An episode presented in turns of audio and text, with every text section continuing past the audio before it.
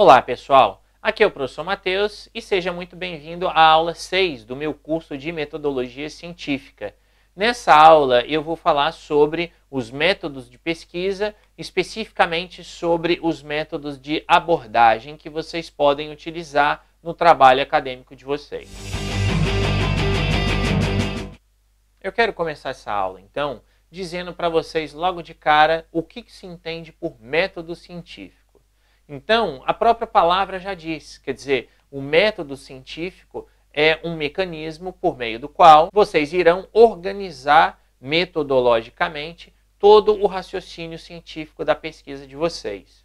Ou seja, o método, percebam aqui, ele é um elemento extremamente abstrato, ou seja, é algo que, diferentemente do problema, digamos assim, que é bem prático, ou das hipóteses, ou dos objetivos, o método não. O método ele é abstrato porque o método diz respeito à forma como você vai organizar o seu pensamento para poder atingir o seu objetivo. Mas ainda que os métodos sejam abstratos, essa parte é fundamental em todo e qualquer trabalho acadêmico, porque sem método não há ciência. Ou seja, não se pode pressupor a realização de um trabalho científico se não houver ali um método que vá definir todos os passos que vão ser levados adiante pelo pesquisador em termos abstratos. O método, então, corresponde a um conjunto de atividades sistemáticas e racionais que, com maior segurança e economia, permite alcançar o objetivo definido pelo pesquisador. E que objetivo é esse de maneira geral? Conhecimentos, a obtenção de conhecimentos válidos e verdadeiros, traçando o caminho a ser seguido detectando erros e auxiliando nas decisões do pesquisador. Por outras palavras, o método corresponde então à forma pela qual você vai pensar o seu trabalho. Eu vou aqui, para que não fique tão abstrato, trazer um exemplo logo no início, um exemplo que eu vou voltar a ele um pouquinho mais para frente. Mas pensem o seguinte: imaginem que eu quero fazer uma pesquisa sobre um tema X qualquer, não importa aqui o tema, e que eu queira fazer essa pesquisa por meio da aplicação de questionários. Eu vou falar daqui duas aulas sobre questionários, sobre o que, que são questionários, com detalhes, mas já de maneira geral, os questionários correspondem àquelas perguntas que são geralmente enviadas pelas pessoas, com perguntas objetivas, né, uma série de perguntas objetivas, em que ao final se tabula os dados e se apresenta ali um resultado, geralmente em termos de porcentagens. Então, o exemplo mais simples de um questionário é uma pesquisa de opinião pública. Ou seja, pesquisas de opinião pública são pesquisas que se fundamentam na técnica de pesquisa do questionário. Imagina então que eu resolva fazer uma pesquisa com essa técnica de pesquisa do questionário. Então eu defino no meu projeto que eu preciso que mil pessoas respondam ao meu questionário. Então eu vou faço a pesquisa de campo, eu encontro mil pessoas que respondem ao meu questionário, e quando eu digo aqui que eu faço a pesquisa de campo, não quer dizer que eu vou sair às ruas perguntando às pessoas, mas eu posso fazer um questionário pela internet, por exemplo. Então eu consigo lá as mil respostas, e aí imaginem, né, nesse exemplo hipotético aqui, que eu tenho ali uh, uh, mil pessoas respondendo as cinco perguntas, então eu tenho lá que na pergunta 1, 80% diz que sim e 20% diz que não, por exemplo eu entrevistei mil pessoas. Isso corresponde à totalidade do meu universo. Ou seja, eu também vou explicar daqui duas aulas o que é universo, o que é amostra. Então, de maneira bem geral, entendam aqui que o universo é o conjunto total de pessoas e a amostra geralmente é menor, né? Ou seja, se eu tenho aí uh, uma pesquisa em relação à população brasileira, por exemplo, o meu universo são os 200 milhões de habitantes do Brasil e a minha amostra, por exemplo, são as 10, 10 mil pessoas que eu entrevistei. Então, voltando ao meu exemplo, apliquei o questionário a mil pessoas, então eu tenho os mil questionários. Se eu tenho, por exemplo, um universo, ou seja, um número total de pessoas, que é justamente de mil, Significa dizer aqui que tanto o meu universo quanto a minha amostra são iguais. Né? Eu tenho, por exemplo, numa faculdade, mil alunos, então esses mil alunos respondem ao meu questionário. Então eu poderia dizer ali que se na pergunta número 1 um deu 80% sim e 20% não, eu posso afirmar com certeza absoluta que o meu universo pensa daquele jeito. Então eu posso depois, no final, nas conclusões do meu trabalho, na hora que eu estou analisando, por exemplo, dizer, olha, dos alunos ali da faculdade XPTO, 80% concordam que sim e 20% dizem que não. Sobre o tema lá da pergunta número 1. Ok. Então ali eu tenho um grau de certeza muito elevado, né? Porque todos que foram, que compõem aquele universo foram entrevistados. Então eu tenho alguns dizendo isso, que sim, outros dizendo que não. Agora, se o meu universo for de 10 mil pessoas e mil foram entrevistadas, significa dizer que eu tenho aí 10% de respondentes. E aí eu já posso afirmar com certeza absoluta. Quer dizer, aí percebam, né? Eu tenho mil respondendo e eu tenho lá 80% sim, 20% não. Agora, eu posso com certeza absoluta afirmar que se eu extrapolar esses resultados de 80% sim, 20% não, para os 10 mil, o resultado vai ser o mesmo. Ou seja, eu tenho a certeza absoluta de que ao final eu vou lá na minha, no, meu, no meu trabalho, né, no meu artigo, no meu texto e vou dizer, olha, da faculdade XPTO, com 10 mil alunos, 80% dizem que sim e 20% dizem que não. Essa frase, ela tem um grau de certeza elevado, igual seria no, no primeiro caso? É claro que não. Quer dizer, é claro que não, porque, no, num exemplo aqui bem simples, né? Eu entrevistei mil pessoas, então eu tive 800 pessoas dizendo que sim e 200 pessoas dizendo que não. Né? 80% sim, 20% não. Agora, numa situação absurda, mas eventualmente possível, de repente as outras 9 mil pessoas que não foram entrevistadas, elas responderiam não à pergunta. Então, nesse caso, se eu entrevistasse as 10 mil pessoas, eu teria 92% dizendo que não e eu teria 8% dizendo que sim. E aí, quer dizer, o resultado da minha pesquisa seria completamente diferente. Então, eu repito, né, que existem técnicas, que eu vou falar sobre elas depois, mas nesse caso específico, Uh, o que, que, define, então, se eu entrevisto as mil pessoas ou se eu entrevisto as 10 mil pessoas? A resposta a essa pergunta vai ser dada pelo método de pesquisa que eu escolher. Então, por exemplo, se eu escolho o método indutivo, eu vou entrevistar mil pessoas. Se, por outro lado, eu escolho o método dedutivo, eu, por exemplo, não vou entrevistar as 10 mil, mas eu vou entrevistar 8 mil pessoas. Então, vai existir diferenças, eventualmente até de resultado, conforme o método que eu escolher. É por esse motivo que eu repito, então, que o método corresponde aos passos racionais para que o pesquisador possa, então, concretizar os seus objetivos e apresentar uma conclusão cientificamente plausível ao final no seu trabalho. Os métodos se subdividem em dois tipos, como vocês podem ver aí: métodos de abordagem e métodos de procedimento. E qual é a diferença entre os dois? O método de abordagem, ele diz respeito a algo mais abstrato e mais amplo, digamos assim. Por isso que eu coloquei aí, como vocês podem ver, que eles se caracterizam por uma abordagem muito mais ampla em nível de abstração mais elevado. Ou seja, o método de abordagem ele está diretamente relacionado com o objetivo geral do seu trabalho. Os métodos de procedimento correspondem a etapas mais concretas da investigação, com finalidade mais restrita em termos de explicação geral dos fenômenos e menos abstratos. E nesse sentido, então, os métodos de procedimento estarão diretamente relacionados aos objetivos específicos.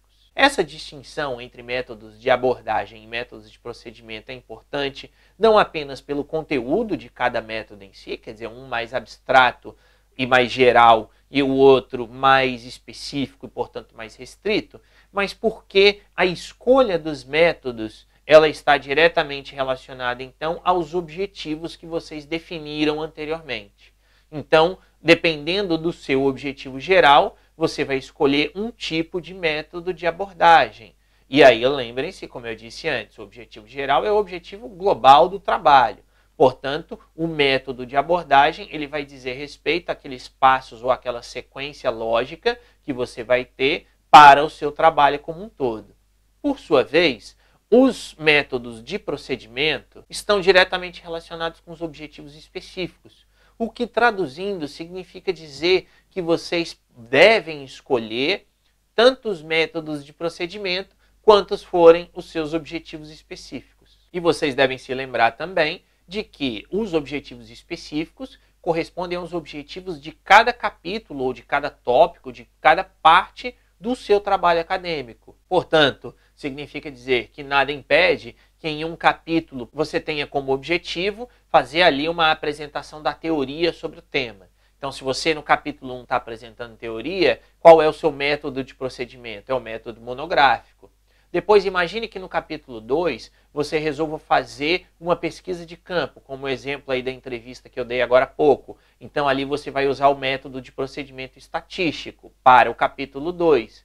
E depois, no capítulo 3, imagine que você queira analisar então o resultado, já que você tem de um lado no capítulo 1 um aspecto teórico e no capítulo 2 o aspecto prático, digamos assim. No capítulo 3 você quer então analisar e contrastar, né? fazer aí a análise e saber se a realidade ela é explicada pela teoria ou não. Então, nesse caso, você utilizaria o método tipológico no seu capítulo 3.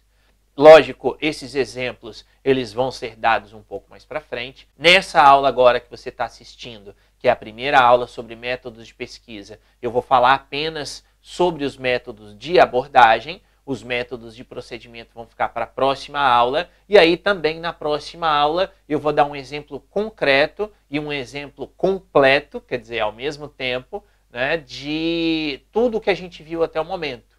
Ou seja, eu vou mostrar para vocês ali uma introdução, lógico que não na forma de texto, na forma de tópicos, como eu venho fazendo nas aulas, mas vou explicar então ali os passos daquela introdução, vou mostrar uma justificativa, vou mostrar os objetivos, tanto o objetivo geral quanto objetivos específicos, e vou mostrar os métodos e a explicação de por que se escolheu esse ou aquele método. Então, esse exemplo bem concreto vai ficar para a próxima aula, vocês vão ter isso na próxima aula. De todo jeito, o que vocês precisam ter em mente aqui? Não cometam o erro de escolher mais de um método de abordagem. Então, façam essa associação. Quantos objetivos gerais existem no meu trabalho? Ah, existe um objetivo geral, portanto, vai ter um único método de abordagem. Quantos objetivos específicos existem no meu trabalho? Dois, três, cinco, dez? Quer dizer, aí depende do número de capítulos ou do número de tópicos que você quer colocar no seu trabalho. Então, ah, no meu trabalho existem quatro objetivos específicos. Então, quantos métodos de procedimento vão existir no meu trabalho? Quatro métodos de procedimento, já que vai ser um método para cada capítulo. Então, isso é um ponto que vocês precisam sempre se lembrar. Um objetivo geral, um método de abordagem. X objetivos específicos, X métodos de procedimento. E também lembrar, repito aqui, que o método de abordagem, então, ele está vinculado ao trabalho como um todo, a visão global do seu trabalho, e os métodos de procedimento, eles dizem respeito a cada parte ou a cada subtópico específico do trabalho que você está desenvolvendo.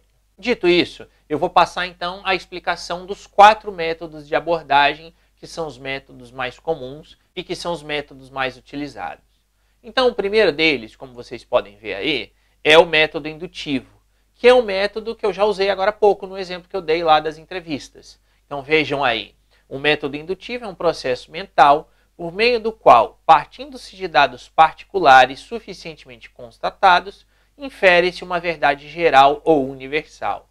Então, naquele exemplo que eu dei antes, imagine aí que eu resolvi entrevistar as mil pessoas, né, mas eu tenho 10 mil pessoas como meu universo. Então, nesse caso, eu estou usando o método indutivo. Eu estou saindo de dados particulares, usando aqui a expressão que está no slide, e que dados particulares são esses? No caso, é a opinião daquelas mil pessoas e não das 10 mil pessoas. Então, eu estou saindo do menor, digamos assim, ou do mais restrito, e eu vou generalizar para todos os demais. Então, ao final da minha pesquisa, ao final do meu trabalho, eu vou dizer: olha, uh, lá naquela faculdade XPTO de 10 mil alunos, 80% dizem que sim e 20% dizem que não. Só que eu vou fazer essa afirmação sem ter entrevistado os 10 mil.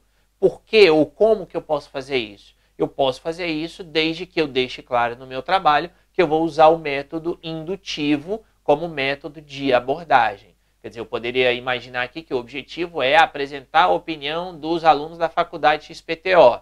Para isso, eu vou usar o método indutivo. E por que, que eu vou usar o método indutivo? Porque eu já estou imaginando que se são 10 mil pessoas e eu quero saber a opinião de todas elas, isso é impossível porque, por exemplo, eu não tenho tempo. Lembrem-se o que eu falei lá nas primeiras aulas. Eu fiz um planejamento e eu percebi que eu não tenho tempo para entrevistar 10 mil pessoas para tabular os resultados e para depois analisar aquilo tudo ali. então eu vou entrevistar apenas mil pessoas. E dessas mil pessoas, que é o meu, a minha amostra mais restrita, né, menor, eu vou expandir para os 10 mil e dizer que o resultado é geral. Repito, né, isso é o método. A técnica é a entrevista. Então não confundam aqui método com técnica. Percebam, como eu disse antes, o método é abstrato. E qual é a abstração aqui nesse exemplo que eu estou dando? Eu estou saindo de algo específico e vou generalizar. Isso é o método. Qual é a técnica? A técnica é a entrevista, no caso. Então, técnicas, como eu já disse, eu vou falar numa aula mais para frente, né, em daqui duas aulas, mas o que vocês precisam reter aqui, então, é o método. Portanto, todas as vezes em que eu saio de poucos casos ou de poucas situações e eu resolvo generalizar os resultados daqueles casos ou daquelas situações para todos os outros, eu tenho aí a utilização do método indutivo, do método de abordagem indutivo. É por esse motivo, então, que se torna possível dizer que, com o método indutivo, eu estou me fundamentando em argumentos cujo conteúdo é muito mais amplo do que as premissas. Ou seja, nesse meu exemplo, a minha premissa é a opinião de mil, mas o conteúdo final do meu argumento é referente a 10 mil sem eu ter entrevistado os 10 mil. Ou seja, eu estou tratando com casos específicos e por meio da generalização, depois eu vou dizer que todos os outros casos que forem iguais àqueles casos específicos que eu analisei responderiam da mesma forma. Eu trouxe aqui para vocês alguns exemplos, que são exemplos ainda inicialmente bastante simples, mas só para que vocês compreendam bem o que, que são esses quatro métodos de abordagem. Então, no caso do método de abordagem indutivo, do método indutivo, vejam aí exemplos. Eu tenho, em primeiro lugar, esse aí bem simplesinho, Pedro, José e João são mortais, Pedro, José e João são homens, portanto, todos os homens são mortais. Ou seja, esse é o método indutivo bem claro. Eu tenho ali casos específicos e se esses casos específicos têm determinadas características, por um lado, e por outro, se esses casos específicos são iguais a outros casos gerais, então eu vou dizer que todos os casos gerais têm as mesmas características dos casos específicos. Então, continuando aqui, se o juiz X é corrupto, todos os juízes são corruptos, e um exemplo aqui um pouco mais concreto em termos de trabalho acadêmico, a internação compulsória ocorre em São Paulo, então ela seria viável no restante do Brasil. Quer dizer, eu estou aqui, se eu utilizasse isso, ou essa ideia, eu estaria usando o método indutivo, porque eu estaria analisando a internação compulsória em um Estado brasileiro, e eu partiria então da ideia, ou do princípio, de que se todos os demais Estados brasileiros uh, uh, são, entre aspas, aqui iguais ao Estado de São Paulo, pelo menos do ponto de vista jurídico, todos têm as mesmas prerrogativas, os mesmos direitos e mesmos deveres, então, a internação compulsória funcionaria nos demais estados. Esse é o método indutivo de abordagem. O segundo método de abordagem é o método dedutivo. E o método dedutivo é, de certa forma, contrário ao método indutivo. Então, se no método indutivo eu saio do específico e caminho para o geral, no método dedutivo eu faço o contrário. Eu tenho informações sobre a generalidade e, a partir das, dessa generalidade, eu vou analisar um ponto específico, um caso específico. Voltando ao exemplo lá da entrevista. No método indutivo, então, eu entrevistaria mil pessoas e a partir do resultado desses mil, eu generalizaria e diria que os 10 mil pensam da mesma forma. Se eu usasse o método dedutivo, e aqui, lógico, né, eu vou exagerar um pouco o exemplo, mas eu vou exagerar para deixar claro para vocês. Imaginem que eu entrevistasse aí 9.999 alunos um aluno eu não consegui entrevistar, porque o aluno não foi no dia, enfim, não importa aqui o motivo, mas eu não consegui entrevistar esse aluno.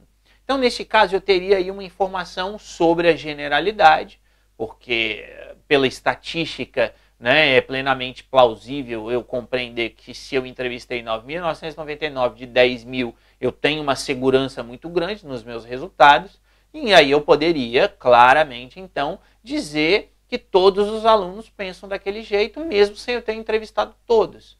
E aí, o que, que significa dizer isso? Eu tenho, eu estaria utilizando então o método dedutivo, porque se eu tenho uma, uma generalidade, né, se eu tenho informações sobre a generalidade, e depois eu vejo um caso específico que, com base em outras características, eu percebo que esse caso específico ele é igual àqueles da generalidade, e que, nesse exemplo aqui hipotético meu, que características seriam essas? Por exemplo, o fato dele ser aluno. Então, ele é, entre aspas, aqui um aluno igual a todos os outros alunos. Portanto, se a maioria, ou a grande maioria, né, a maioria absoluta nesse meu exemplo hipotético aqui, dos alunos disseram que sim, aquele aluno também vai dizer que sim. Então aí eu saio do caso geral ou da situação geral e eu venho e analiso situações específicas. Como exemplos aqui, começando também com um bem simples, vejam aí, todo mamífero tem um coração. Então eu estou partindo do geral, quer dizer, eu estou analisando os mamíferos de maneira geral e eu tenho essa afirmação: mamíferos têm coração. Depois eu vou para o específico. Todos os cachorros são mamíferos. Portanto, todos os cachorros têm um coração. Quer dizer, eu saio do aspecto geral, que são mamíferos, analiso casos específicos que se enquadram ou que se encaixam naquele quadro geral, e aí eu tenho o resultado da minha pesquisa, então. Aqui, um segundo exemplo, né? Uh, a Lei Maria da Penha se aplica a todo o Brasil, logo, no Distrito Federal ela também se aplica. Vejam, então, que aqui já dá para vocês terem mais ou menos claro quando que vocês vão utilizar esses métodos. Quer dizer, o método indutivo vai ser utilizado quando vocês têm a possibilidade de analisar alguns fatos, mas não a generalidade dos fatos. Por sua vez, o método dedutivo é o contrário. É quando vocês já têm informações gerais sobre um tema, mas eventualmente tem algo específico dentro daquele tema que vocês querem analisar. Então aí vocês podem utilizar o método dedutivo, no caso, como método de abordagem. O terceiro método de abordagem é o método chamado de hipotético dedutivo, e ele é o método mais utilizado em todo e qualquer trabalho acadêmico. E qual é a ideia desse método? Por um lado, como o próprio nome dele diz, ele é semelhante ao método dedutivo, já que vocês estarão aí partindo de considerações gerais já estabelecidas para analisar fatos mais específicos. Agora, o que, diferencia o método dedutivo do método hipotético dedutivo? Enquanto no primeiro vocês apenas fazem uma dedução, né, como o próprio nome do método já diz, quer dizer, não se faz ali nenhum tipo de teste, simplesmente se tem aquilo como garantido, quer dizer, se todos os alunos ou se a grande maioria dos alunos pensa de uma maneira X, então outros alunos também vão pensar daquele jeito, por exemplo, foi o exemplo que eu dei antes. Aqui no método hipotético dedutivo, não. O método hipotético dedutivo, ele tem como característica principal o fato de que o pesquisador é obrigado a estabelecer hipóteses acerca do seu tema, e essas hipóteses, elas precisam ser trabalhadas no sentido de se tentar provar que essas hipóteses são falsas. Eu não vou tentar provar que as minhas hipóteses são verdadeiras, pelo contrário, eu vou, durante a pesquisa, tentar fazer com que aquelas hipóteses que eu estabeleci antes, né, e aí lembrem-se aí, falei na aula passada sobre hipóteses, então eu vou tentar fazer com que aquelas ideias ou aquelas possíveis respostas sejam falseadas, ou seja, eu vou tentar encontrar falhas naquilo dali. E qual é o objetivo disso? É de dizer, olha, essa hipótese aqui não é uma resposta para o meu problema de pesquisa. Então, na verdade, o método hipotético dedutivo, ele trabalha, repito, com o estabelecimento de hipóteses, e essas hipóteses, então, elas são hipóteses que são gerais, né, no sentido de se trabalhar com um fato ou com um tema, com um problema como um todo, e aí eu vou, então, estabelecer critérios para buscar fazer com que essas hipóteses sejam consideradas como falsas, ou seja, buscar fazer com que essas hipóteses sejam descartadas como possíveis respostas ao meu problema de pesquisa. E uma vez que eu faço isso, eu então generalizo, e daí então que é a dedução que eu faço, de que apenas aquelas hipóteses que forem consideradas como verdadeiras, ou seja, apenas aquelas hipóteses que uh, resistirem a essa tentativa de refutamento, a essa tentativa de falseamento nelas, né, ou seja, de provar que elas são falsas, Apenas essas hipóteses podem ser utilizadas para se aplicar ou para se responder a todos os casos que se enquadram naquela situação. Por esse motivo, então, o método ele se chama, né, ele é intitulado, ele é chamado de método hipotético dedutivo. Ou seja, eu tenho hipóteses que eu vou buscar fazer com que essas hipóteses sejam falsas, eu vou fazer isso ao longo da minha pesquisa, e aquelas hipóteses que sobreviverem a essas tentativas, digamos assim, ou seja, aquelas hipóteses que forem consideradas como verdadeiras, elas então se enquadram ou elas se aplicam a todos os casos que digam respeito àquele meu problema analisado. Daí então a ideia da dedução que se faz a partir daquelas hipóteses que sejam consideradas como verdadeiras. Para dar um exemplo rápido aqui para vocês, lembrem-se daquela hipótese ou de algumas das hipóteses que eu falei na aula passada. Então tinha uma delas lá que, por exemplo, falava que a Igreja Ortodoxa Russa sempre havia influenciado os cidadãos a aceitarem a dominação, historicamente falando. Então, portanto, hoje os cidadãos se submetem ao Estado porque eles estão acostumados com isso, digamos assim. Vejam então que nesse caso, não se deve buscar provar que isso é verdadeiro, mas ao contrário, deve-se aí na pesquisa, né, se provar que isso é falso, quer dizer que a Igreja Ortodoxa Russa ou que ela não influenciou em termos históricos, ou que aquela influência que ela eventualmente tenha tido não influencia o comportamento dos russos hoje. Se durante a pesquisa se mostra que essa hipótese é falsa, ou seja, se mostra que a influência da igreja não é tão forte na cabeça das pessoas para fazer com que hoje as pessoas se submetam à vontade do Estado, por exemplo, devido à influência da igreja ortodoxa russa, então aquela hipótese é falsa, e aí eu posso então naquele trabalho dizer, olha, a influência da igreja não é um fator para determinar o comportamento político atual dos russos. Então, nesse caso, eu tenho uma hipótese, eu testo essa hipótese, verifico a eventual possibilidade de falseamento da hipótese, e se eu conseguir torná-la uma hipótese falsa, logicamente ela não vai servir para solucionar o meu problema de pesquisa. Por outro lado, se ao longo da minha pesquisa eu faço uh, essas tentativas de falseamento, de refutação, e eu não consigo, quer dizer, imaginem que de repente eu consiga algum tipo de fonte que comprove que hoje o comportamento político dos russos é resultado da influência direta da igreja. Então aquela hipótese é verdadeira e a partir daí então eu tenho a, a, o primeiro aspecto, né, o aspecto hipotético, digamos assim, do método, que é comprovar a hipótese, ela é verdadeira, e aí eu tenho um aspecto dedutivo. Qual é o aspecto dedutivo? Dizer que todos os russos, então, são influenciados pela Igreja Ortodoxa Russa, em termos culturais, por exemplo, e que essa influência gera, então, o comportamento político dos russos na atualidade. Por fim, o último método de abordagem que eu vou explicar aqui para vocês é o método dialético. E esse método dialético, ele se caracteriza por ser um método no qual são feitas análises, principalmente análises comparativas, mas análises comparativas entre ideias. Então, nesse sentido, o método dialético é um método eminentemente teórico que não trabalha necessariamente com fatos concretos, né, com fatos da realidade, mas sim com argumentos lógicos que levam a determinada conclusão.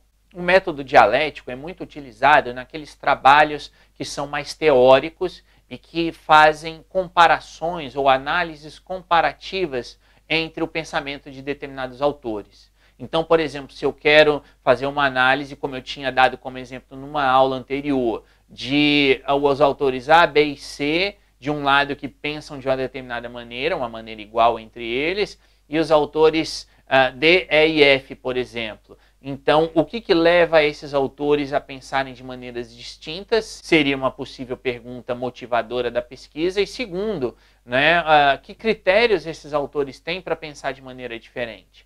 E talvez até um terceiro. Qual desses dois conjuntos de autores é o correto, digamos assim. Então, nesse sentido, para fazer esse tipo de trabalho, se utiliza o método dialético, e é por esse motivo que eu coloquei aqui que o método é utilizado principalmente para trabalhos que têm essa característica mais teórica, mais doutrinária. Né? Como exemplo aqui, eu coloquei que se você vai fazer um trabalho que vai comparar os conceitos de justiça entre esses dois autores, o Hans Kelsen e a Ana Arendt, por exemplo, vocês então podem utilizar o método dialético, que ele vai servir para que vocês possam atingir o objetivo de vocês. Ou seja, se o trabalho de vocês tem como objetivo central, como objetivo geral, comparar ideias, né, então vocês podem, e eu diria talvez até devem, utilizar o método dialético, porque ele se caracteriza por isso. Quer dizer, por essa comparação e por essa construção e reconstrução contínua das ideias que estão sendo ali analisadas. Bom, pessoal, é isso. Nessa aula, a gente viu os métodos de pesquisa, ou a primeira parte dos métodos de pesquisa, que correspondem aos métodos de abordagem, os quais estão diretamente relacionados com o objetivo geral da sua pesquisa.